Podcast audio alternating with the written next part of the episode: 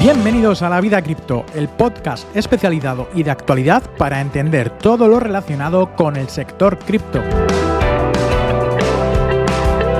¿Quieres estar al tanto de las últimas noticias, aprender más sobre criptomonedas, blockchain y sobre todo de las mejores entrevistas para crecer en conocimiento? Nuevo episodio todos los lunes. Estás escuchando La Vida Cripto con un servidor, Roberto Sanz. Muy buenas a todos y bienvenidos una semana más a La Vida Cripto, este podcast actualizado con noticias relevantes del sector de las criptomonedas. ¿Qué es lo que vamos a ver y hablar hoy? En este caso vamos a hablar de las cinco personas más influyentes del mundo cripto de las cuales no has oído hablar, te lo digo de verdad. Vamos a ver también las siete similitudes entre el dinero y Bitcoin.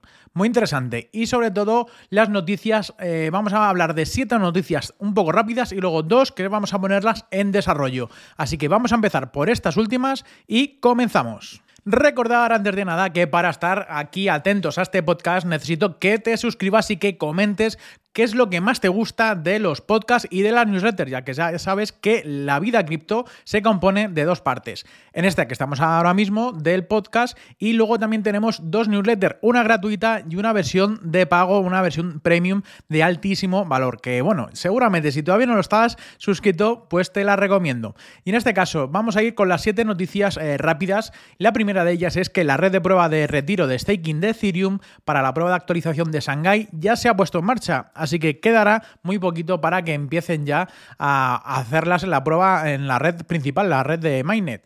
También tenemos otra noticia y es que Optimism, eh, esta L2, anunció que lanzará su nueva red de principal llamada Bedrock que es el siguiente paso crucial hacia un futuro modular, simplificado y de múltiples cadenas, así es como lo ha denominado Optimis. Yo creo que es una de las grandes líderes, eh, aparte por no quitar el liderato de, de Arbitrum, de las L2 dentro de Ethereum. Otra noticia también, y es que Elon Musk quiere que el sistema de pagos de Twitter se construya teniendo en cuenta a las criptomonedas. Así que dentro de poco veremos manejar cripto dentro de Twitter haciendo micropagos y demás, pues bueno, pueden por ahí ir, eh, a ir los tiros. Y a raíz también de lo más de su compañía de Tesla, la de los vehículos, eh, se, ha, se, ha, indicado de que ni vende ni se compra Bitcoin durante el último cuarto trimestre del año 2022. Eh, había rumores de que se había vendido, había otros de que no, pues bueno, ya se ha confirmado de que ni han comprado ni tampoco han vendido lo que compraron o por lo menos lo que tenían en el último eh, trimestre del, año pasado. Otra noticia, Cardano, para todos los amantes de Cardano, supera las 3,9 millones de billeteras y bueno, recuerdan que se avisen que la semana pasada de la integración del mercado de su moneda estable, también es muy importante, que ya se ha integrado. Logan Paul se enfrenta a una demanda colectiva como rug pull por los NFTs de CryptoZoo. Ya sabemos que Logan Paul, este influencer, youtuber, pero bueno, eh, comenzó un proyecto llamado CryptoZoo. Y bueno, pues los NFTs que en principio iban a tener pues diferentes tipos de utilidades, realmente no ha sido ni exitoso ni nada, sino que directamente ha desaparecido y todo el dinero que la gente había comprado como NFTs, pues se la ha llevado el viento. Otra de las noticias para terminar de las rápidas, y es que la empresa emergente de longevidad mm, Vita DAO anunció que se ha recaudado 4,1 millones. Eh, los inversores incluyen al ex CEO, al ex CTO, perdón, el, jefe de tecnología de Coinbase, y al brazo inversor de Pfizer, que es la farmacéutica. Y estas son algunas noticias, aparte de otras que he incluido yo también, que vais a poder encontrar en la newsletter gratuita todos los sábados por la mañana. Así que ya sabes, el único email que quieras tener en tu bandeja de entrada tiene que ser el de la vida cripto. Suscríbete, totalmente gratuito, y vais a poder recibir tanto estas noticias como muchas más cosas, como la, actualización del estado del mercado, cómo va eh, el mercado, cuáles han sido las que más han ganado, las que menos, una lectura de formación. siempre va a venir una, una, pequeña lectura de qué aprender dentro de este sector. Así que os recomiendo sinceramente de que si no queréis ir un pasito más allá, o sea, si ya de verdad no queréis llegar hasta tanto, tan, tan profesional, quedaros con la gratuita porque sinceramente os va a nutrir muchísimo si estáis empezando. Y luego, pues evidentemente, si queréis ir un, pues, un pasito más allá y realmente llevar todo esto a un siguiente nivel, la newsletter de eh, Pro, que se llama así, La Vida Cripto Pro, pues también tenéis mucha más información y realmente, pues la gente que ya está suscrita lo, lo está agradeciendo. Y vamos a pasar a las noticias de desarrollo, que al fin y al cabo estos son unas noticias igualmente como rápidas, pero las, le ampliamos un poquito más la, la información. Y es que, bueno, dos de ellas. La primera, Amazon NFT llegará pronto. Amazon se está poniendo las pilas y de verdad va a entrar al juego o va, a entrar, o por lo menos no quiere estar fuera de este juego de, los coleccionables digitales, ¿no? Según una fuente, hace, hacer que los clientes de Amazon jueguen con juegos criptos y reclamen sus NFTs gratis en, en este proceso. Y es que, bueno, precisamente Amazon lanzará una empresa dedicada exclusivamente a este tema en primavera y ha estado adquiriendo esfuerzos eh, relacionados con estos NFTs. De hecho, se ha enfocado sobre todo en juegos basados en blockchain y NFTs, en la tecnología de, los tokens no fungibles. Aunque aún se está desarrollando, Amazon espera hacer públicas sus ambiciones criptos en abril. Todavía quedan, pues bueno, unos, unos mesecitos para ver qué es lo que puede pasar. Claro, ya sabemos que todo lo bueno en las inversiones es cuando pasa algo o cuando se rumorea algo, de hecho, yo en mi canal he comentado en algunas noticias también anteriormente, hace ya tiempo, de que Amazon estaba contratando personas relacionadas con programación, desarrollo y demás en blockchain, así que por ahí tienen que ir los tiros. Y bueno, pues eh, eh, ahí es donde, a donde quiero ir, ¿no? Que directamente cuando estamos escuchando este tipo de, de acciones, lo que sí que puede ser más importante es cuando esto se haga realidad, cuando Amazon diga estamos dentro del sector cripto, blockchain, como quieran llamarlos, pues el sector realmente o sea, será un, chute muy fuerte de, energía para, todo el sector. No digo de que todas las criptomonedas vayan a subir, ni mucho menos, pero creo que realmente inyectará esa, dosis de optimismo a todo el mercado que seguramente sea, sea muy favorable. Y es que, eh, según eh, palabras de, mm, eh, de Andy Jassy, que es el CEO de Amazon, el actual, porque ya no es Jeff Bezos, pues bueno, la plataforma de Amazon no será una plataforma de Amazon en sí, sino una fuera de Amazon Web Service. Y ha dicho previamente que la empresa está abierta a vender NFTs y no cierra la puerta a las criptomonedas en general. Aún no está claro cuáles son esos objetivos eh, finales de Web3 dentro de Amazon, pero sí que abre la puerta a todo este entorno. Y eso sería una de las grandes noticias que, que os quiero comentar. Y la otra de ellas, y es que ya existen los centros de rehabilitación cripto una noticia que me ha parecido bastante curiosa y que quería aquí comentarlos con, todos vosotros.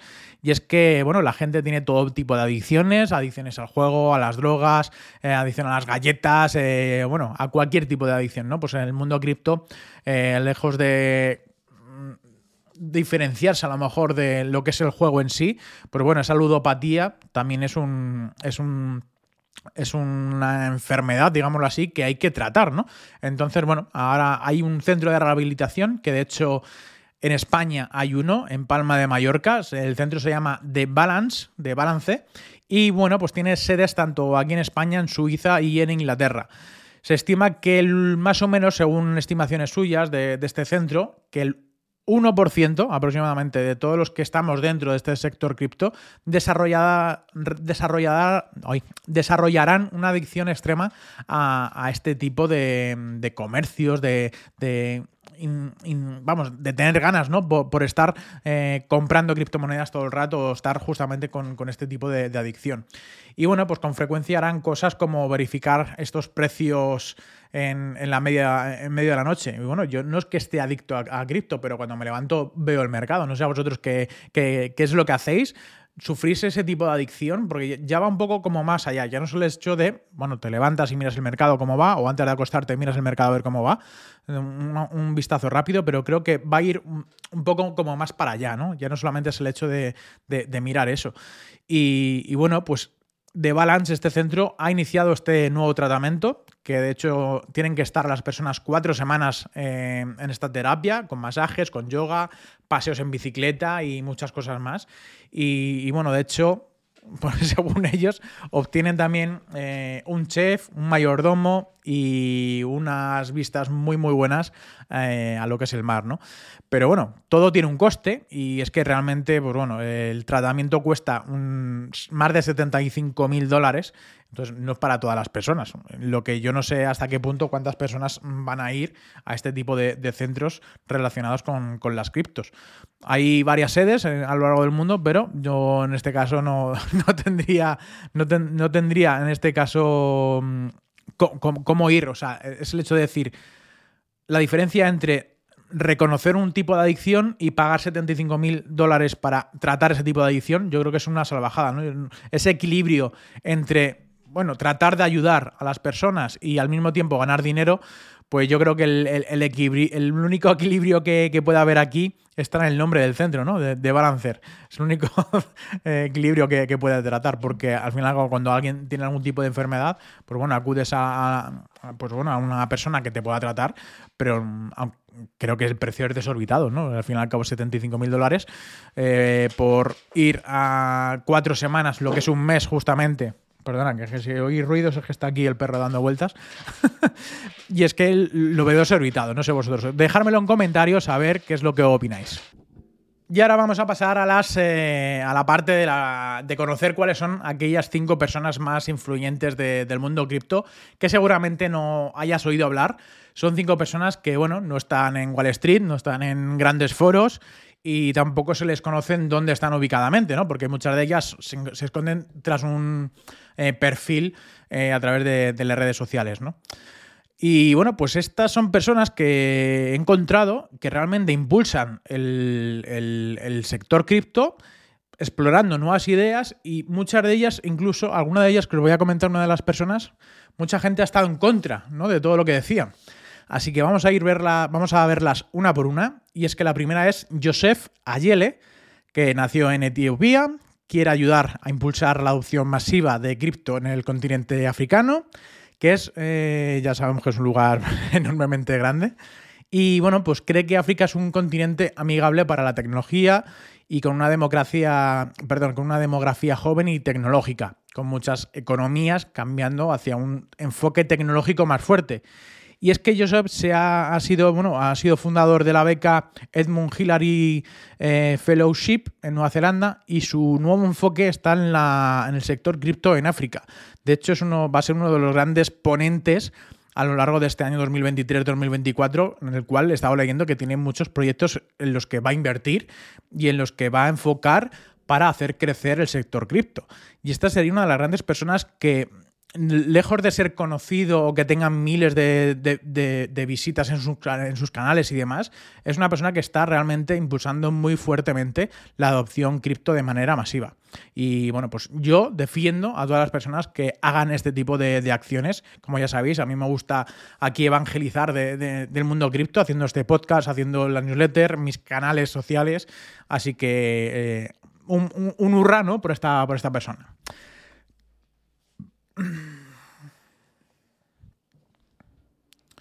La segunda sería Scott Moore. Y es que el debate sobre la idea de bienes públicos en el mundo cripto ha aumentado. Aunque las criptos no tienen una inclinación muy libertaria, la idea de bienes públicos descentralizados, gratuitos y que sean benévolos, pues ha existido desde siempre. Las criptos, no obstante, enfrentan al desafío de resolver problemas de manera sostenible, pero muchas de ellas no rentable. Y es que Scott Moore eh, fundó en este caso Gitcoin y está trabajando en resolver estos problemas de coordinación, recompensando el trabajo en la creación y el mantenimiento de procesos descentralizados y tiene una visión tecno-optimista de la libertad económica global y sostenible, lo que lleva pues, a conceptos de productos y organizaciones interesantes en el mundo cripto. De hecho, es una de las grandes personas que a lo mejor incluso sí que podáis conocer Gitcoin. Y pues bueno, Scott Moore, con, dos O's, eh, lo, sería una de las personas más, más influyentes dentro de, este sector. Yo creo que incluso podría ser em, algo más conocido de las cinco personas que, vais a, que os voy a comentar por aquí. Serían como de los perfiles más eh, públicos, ¿no? Por, así decirlo, y que están, están tratando de, llevar todo esto hacia otro siguiente nivel. De CF Good, o Dios en inglés, ¿no? Es un inversor anónimo conocido en este espacio cripto como uno de los inversores angels, ¿no? Estos inversores que apuestan de primeras, eh, que son más destacados y productivos. Apareció en el mercado alcista del 2020 y 2021 y rápidamente se convirtió en uno de los líderes del espacio. Después de ayudar a solucionar un exploit de TempleDAO, DCF Good consolidó su reputación como un inversor eh, bastante amigable al participar en rondas para el protocolo de préstamos sin garantía Sentiment, que eso sí, sí que lo conozco. Y luego eh, SICE también, que ese no le conozco con Z, y junto con DeFi Wallet, eh, y Vesta Finance.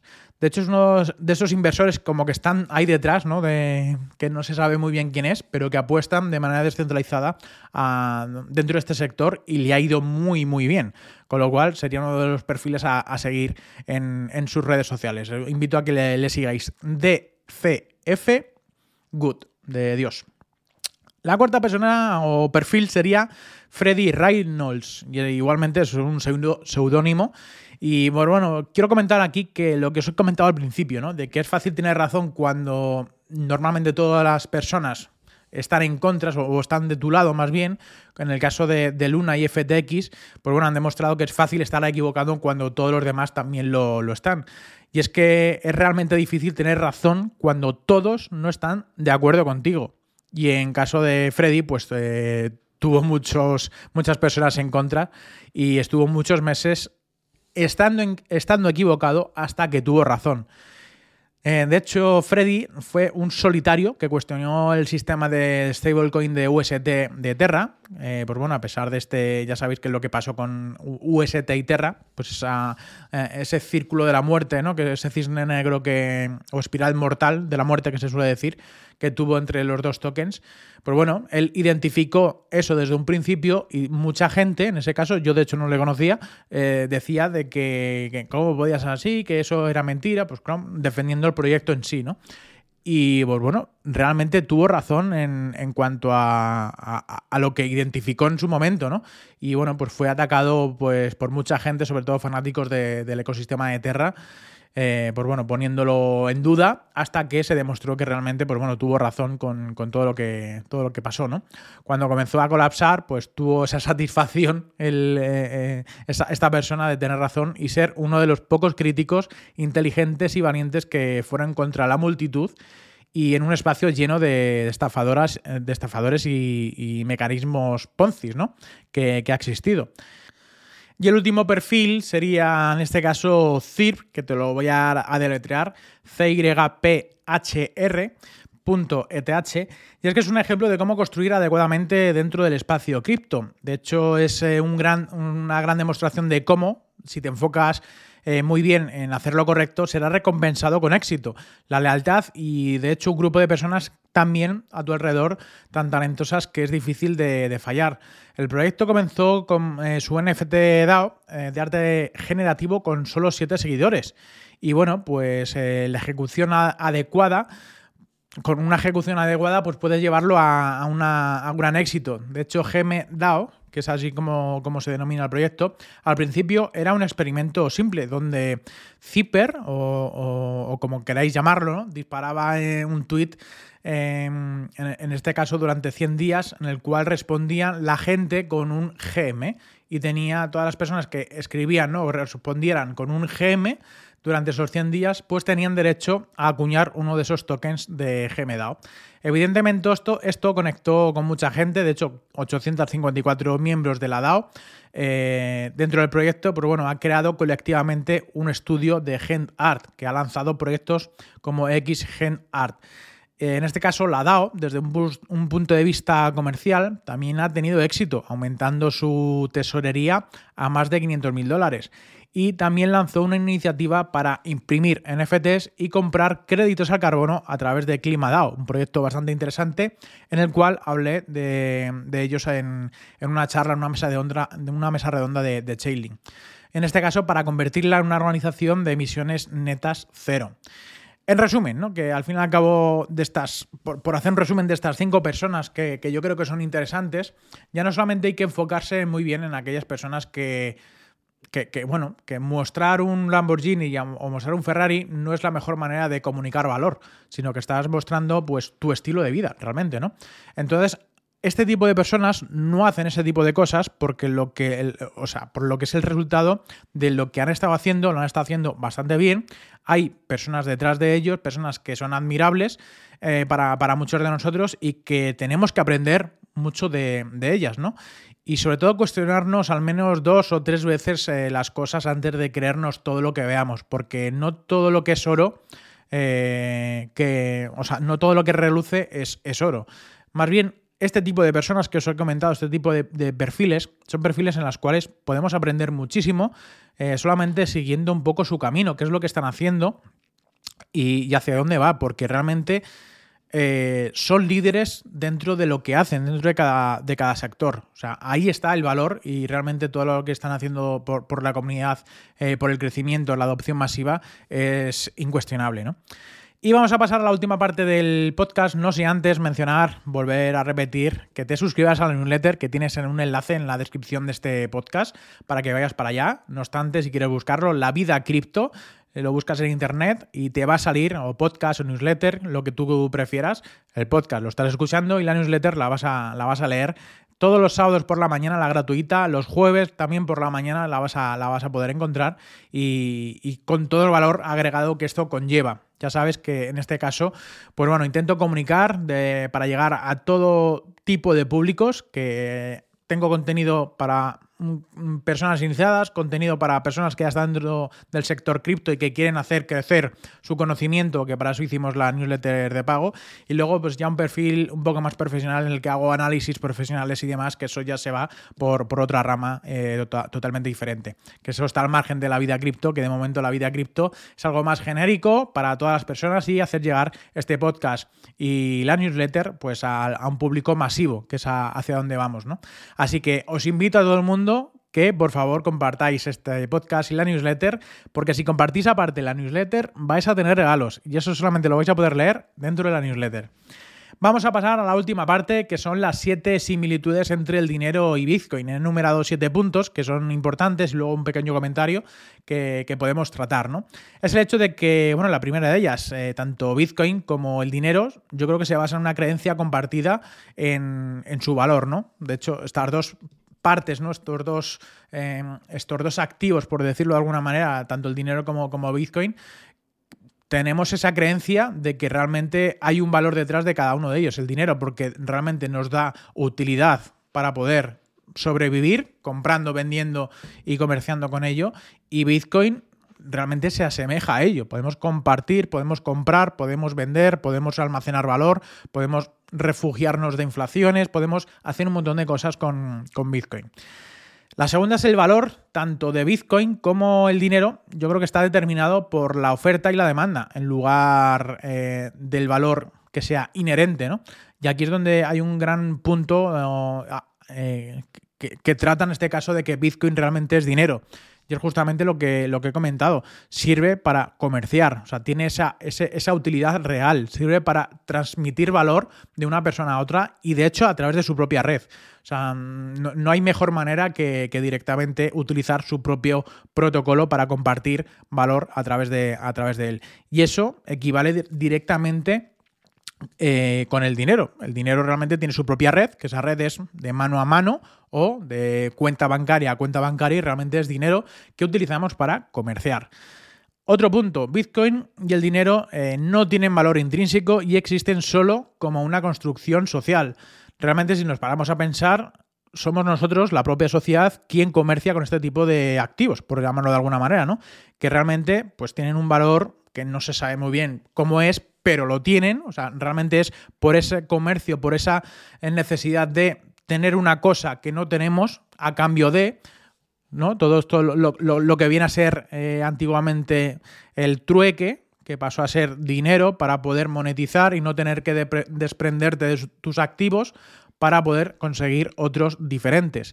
Pues yo creo que Bitcoin es exactamente lo mismo, son dos eh, similitudes bastante obvias. Y vamos a pasar al cuarto, y es que el uso de Bitcoin y el dinero depende de la confianza del sistema. Y esto es totalmente cierto. Si Bitcoin, o sea, si la comunidad dentro de Bitcoin o dentro del sector cripto no tuviéramos confianza en que este activo va a ser sólido, es sólido de hecho, y va a llegar a ser un gran eh, refugio de valor, por así decirlo, no lo pondríamos como si fuera dinero, porque realmente nuestro dinero, nuestro patrimonio, nuestros activos, muchos de ellos están evaluados de alguna manera en dinero, en activos como las casas o también en Bitcoin. Realmente sirve realmente para ello. Y con, con la confianza de todo lo que es el sistema, todo lo que somos nosotros, la confianza también de la tecnología. Y yo por ahora no me arrepiento, no sé vosotros. Quinto punto, la escasez, de Bitcoin similar a la escasez del dinero tradicional. También contribuye a su valor percibido. Si es verdad de que Bitcoin ya sabemos que tiene esa escasez de ser una unidad limitada, que son 23 millones, eh, perdón, 21 millones, eh, no sé qué estaba pensando en 23 de Michael Jordan y me ha venido el 23.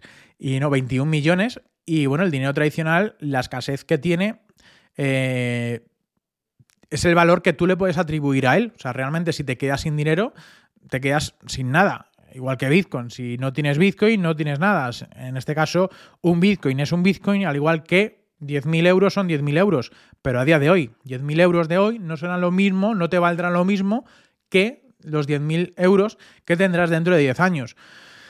Pues bueno, esa escasez también de, que tiene Bitcoin lo hace único y para mí también es, eh, se asemeja a tener dinero.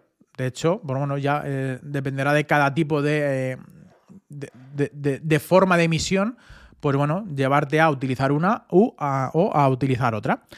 Número 6. Tanto Bitcoin como el dinero son intangibles y existen en el sistema digital o monetario.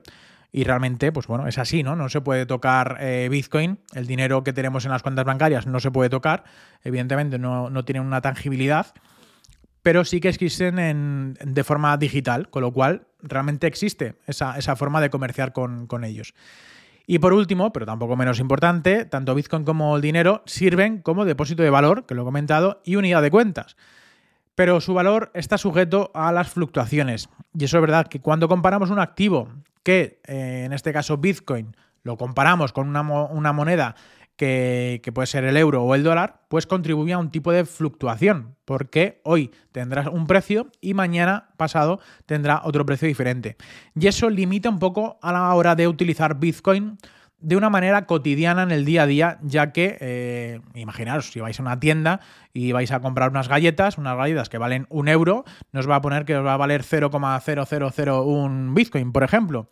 O mañana tendrían que cambiar esa persona pues la cantidad a recibir en, Bitcoin para que sea a compensación o a comparación del euro. Entonces, sirve para ciertas cosas, pero si lo llevamos a esa parte de eh, compararlo con un activo diferente, pues bueno, tiene una fluctuación de, precio y eso es lógico y eso es normal.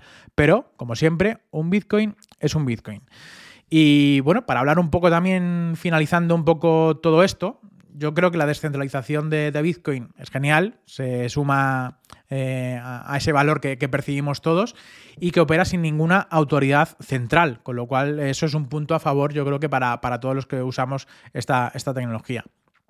De hecho, Bitcoin está codificado para cumplir unas reglas dictadas por el código universalmente aceptado, o sea, por todos nosotros, desde el que empieza a minar Bitcoin hasta el que empieza a introducirse en el sector cripto comprando sus primeros Bitcoin. Ya aceptamos esa manera de, ser de, Bitcoin. Tienes, o sea, de hecho tiene algunas buenas cualidades, pero todo es en vano si las personas no podemos aceptar, considerar, considerar que tiene un valor real. Y aquí es donde quiero hacer ahora un, ejemplo, ¿no? La gente, una mayoría, yo creo, lo suficientemente grande y sobre todo los que estamos dentro de este sector, llegaremos a aceptarlo y consideraremos que tiene valor. Pero ¿y las personas que no están dentro de este sector?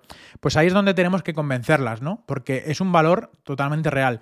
Y al igual que, por ejemplo, los cigarrillos dentro de las cárceles, pues se usan como un distintivo, un activo, una moneda eh, que sea, bueno, que de hecho se utiliza como una moneda de cambio pues bueno, tiene un valor dentro de este tipo de, centros, dentro de ese tipo de, muros.